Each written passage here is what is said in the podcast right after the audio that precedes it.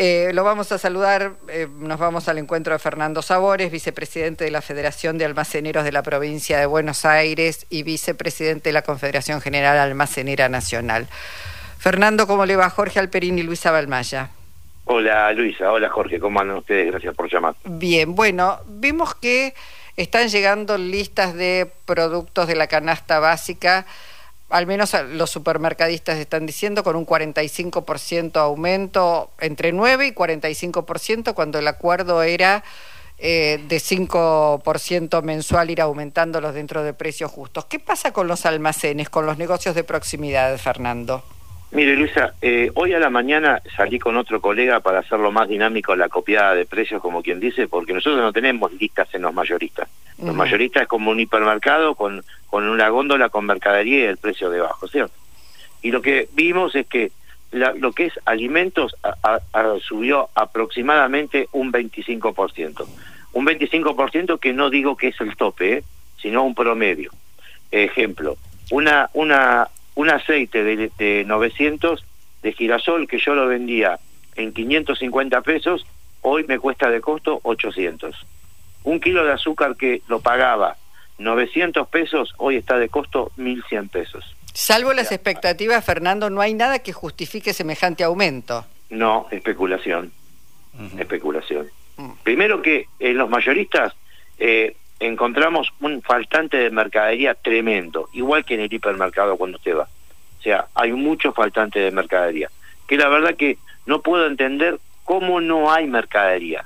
¿Por qué no está la mercadería en la góndola de mayorista? ¿Porque creció la demanda? No, mentira, no creció la demanda. O sea, la mercadería está guardada. No sé si el mayorista es el que la tiene escondida o es la fábrica que no entrega, pero ahí, digamos, está el tema. Mm. Alguien que está guardando la mercadería. ¿Por qué no? ¿Por qué hoy fui a tres mayoristas y no encontré toda la diversidad de galletitas que tenemos? ¿Por qué fui a, un a tres mayoristas hoy y no encontré aceite, exceptuando uno o dos este, eh, marcas? Y después lo que había de todos esos aceites que inventaron premium, que son carísimos, que son todo versos, que son premium, que le ponen ahí alto leico, extra, qué sé yo, y los cobran a casi el doble. Y Fernando, eh, ¿Qué flexibilidad tiene el consumidor en esto? Es decir, ¿cómo están reaccionando? Porque creo que hace un par de semanas se señalaba que esperaban cierta mejora en el consumo, por lo menos en los hipermercados. Yo no sé si eso se está cumpliendo o si estos aumentos constantes están retrayendo los consumidores. ¿Qué pasa con los comercios de proximidad, digamos, no? Digamos, Jorge, que la semana este, anterior a, las votaciones, este, ya la gente, teniendo en cuenta lo que había ocurrido en agosto, ¿cierto? Que, que después de votar este, tuvimos una devaluación de un 22%. Bueno, la gente que pudo, Jorge, que pudo, este, eh, compró. Compró, la semana anterior compró y trató de llenar su alacena, su heladera, ¿cierto? Pero mm. también entendamos de que hay mucha gente que vive en el día a día ¿no es cierto? Y esa gente, bueno, hoy está pagando la mercadería un 30% más. Esta es la realidad. hoy la venta está, está muy plana. Y yo hoy fui a tres mayoristas que, digamos, después de un fin de semana largo, normalmente me encuentro con todos los colegas, o sea, abasteciendo sus negocios. Claro, lo que pasa es que los colegas que fuimos este, y vimos los precios que tenían, nadie era, era incomprable la mercadería, incomprable.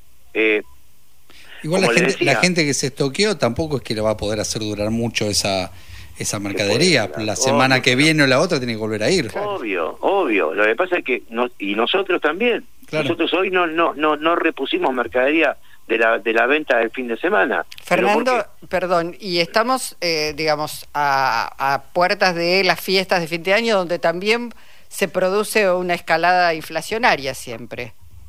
Esperemos que no, porque más inflación de la que tuvimos, más más aumentos de los que tenemos, yo creo que bueno, ya no me sorprende nada, ¿eh? O sea, mm. ya ya eh, no, no me, me preocupa sí, ¿eh? Pero no me sorprende. Pero está claro que esto es pura especulación, que hay algunos que les importa un pepino lo que le pasa al pueblo. Y no es el gobierno en este caso. En este caso... No le la menor duda. Claro. Bueno, eh, está bien, era, era necesario... Este... En cierto tipo de, de rubros también se observa una gran dispersión de precios entre un comercio de proximidad y otro, ¿no? Eso también se está observando. Le, doy, le doy un número. Hoy hoy fui un mayorista y una lata de durazno estaba a 760 pesos y en otro mayorista estaba a 1200. Claro, a la vez.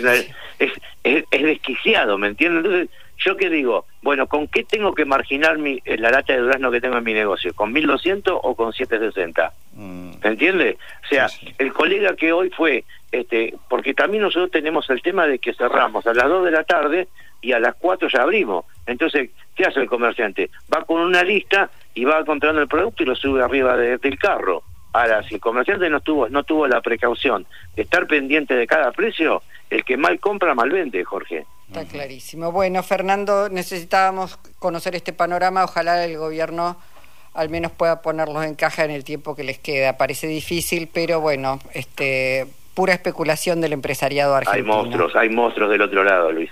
Gracias, Fernando. Hasta pronto. Fernando Sabore, vicepresidente de la Federación de Almaceneros de la provincia de Buenos Aires.